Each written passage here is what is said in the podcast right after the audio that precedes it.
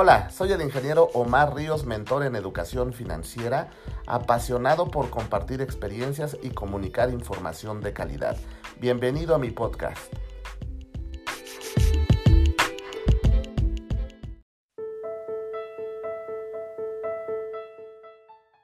La ignorancia, el nivel número uno es la ignorancia financiera. Todos somos ignorantes financieramente en algún momento. ¿No? Esa no es nuestra culpa, si lo quieres ver de alguna manera, pero lo que sí es tu responsabilidad es si te mantienes ahí, ¿no? Entonces tienes que seguir caminando. La segunda parte es la educación financiera, el segundo nivel. Ok, ya sabes, el primer nivel ya sabes, ya estás consciente de que te falta información, de que te falta experiencia, de que te faltaron muchas cosas. Ok, padrísimo. Que cometiste muchos errores en el pasado, ok, ya, se quedaron en el pasado. Ahora aprender de ellos y empezar a educarte financieramente. Y es iniciar el proceso de adquisición de conocimiento, no es otra cosa.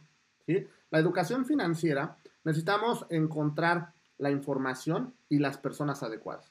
Hoy día, como lo he comentado en, otras ocasiones, estamos viviendo la era de la, de la, tecnología, de la información. Entonces, toda la información está a un par de clics.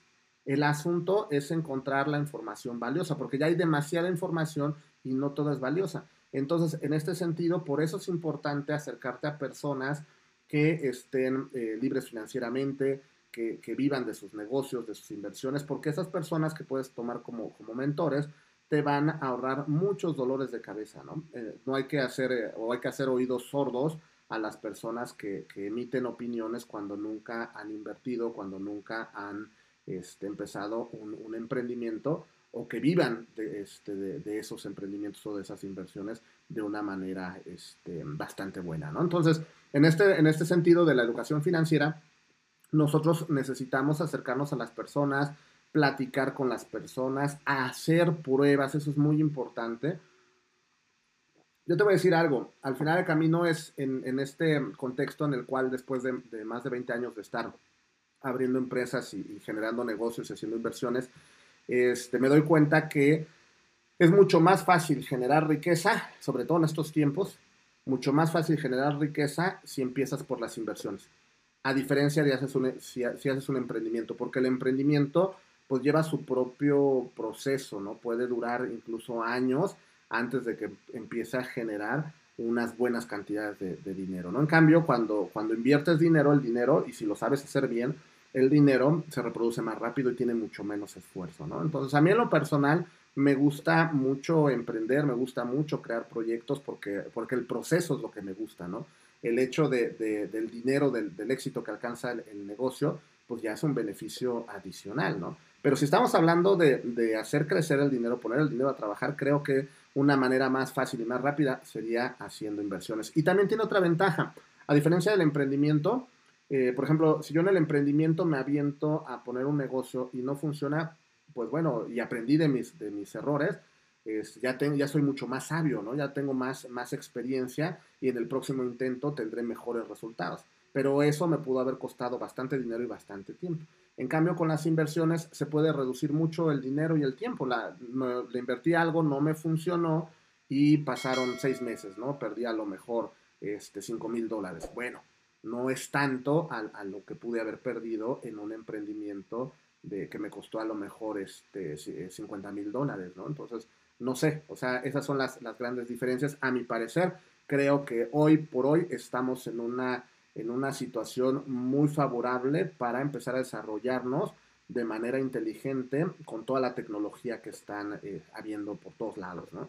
Date una, una, revisada a los blockchains, que esos te van a permitir entender más acerca de las nuevas tendencias que vienen de, negocios, que ya, van a, ya están revolucionando las industrias, ¿no? Ya ahorita nada más es identificar y empezar a hacer tus, tus primeros pininos, ¿no?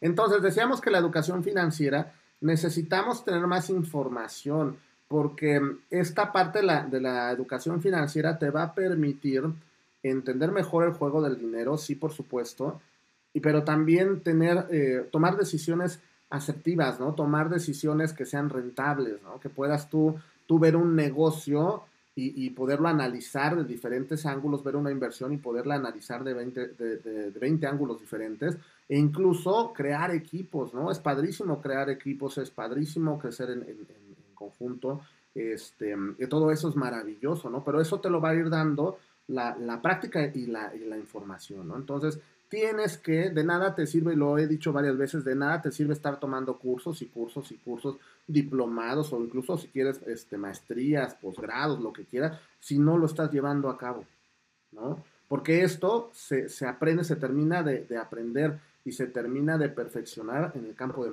de batalla, no atrás de un libro, ¿no? Entonces, es muy importante que empieces ya a manejar dentro de tu educación financiera el riesgo, ¿sí?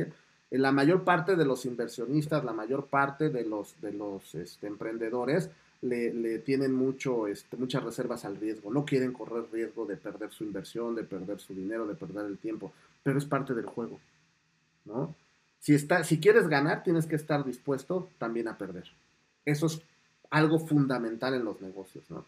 Entonces, en ese mismo sentido, la diferencia radica cuando ya tenemos más educación financiera, cuando hemos este, caminado más, más camino, recorrido más camino, en ese sentido, el, riesgo ya es controlado. Yo, yo decido hasta qué punto pongo en, riesgo una inversión, un activo, un, negocio, lo, que yo vaya a hacer, o hasta qué, hasta qué punto estoy dispuesto a tolerar pérdidas, ¿no? Entonces todo eso lo tienes muy presente desde el principio, ¿no? los que somos inversionistas sofisticados tenemos eso muy claro desde el principio, ¿no? ¿Cuál es mi deadline? ¿Dónde, ¿Hasta dónde llego, no?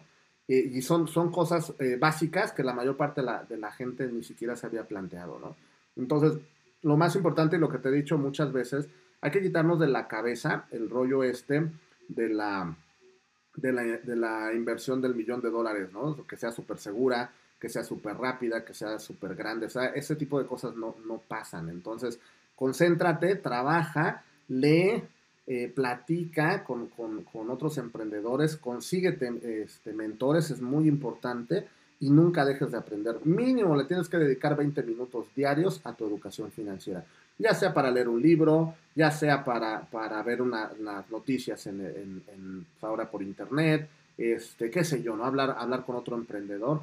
Te sorprenderías mucho cómo, cómo los emprendedores estamos dispuestos a compartir mucha información nada más este, con preguntarnos, ¿no? Y esa información, esas experiencias, si prestas atención, traen mucha sabiduría detrás.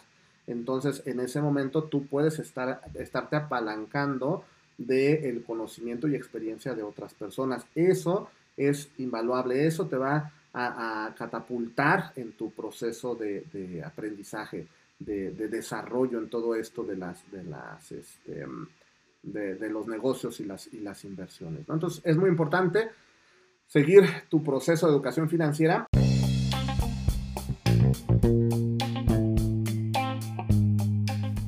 Esto ha sido todo en este podcast.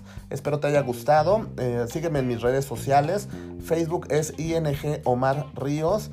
Instagram es ING-Omar-Ríos. Eh, sígueme en mis canales y nos estaremos viendo. Voy a seguir compartiendo lo que son temas de relevancia en educación financiera. Muchos éxitos. Mi pasión es compartir.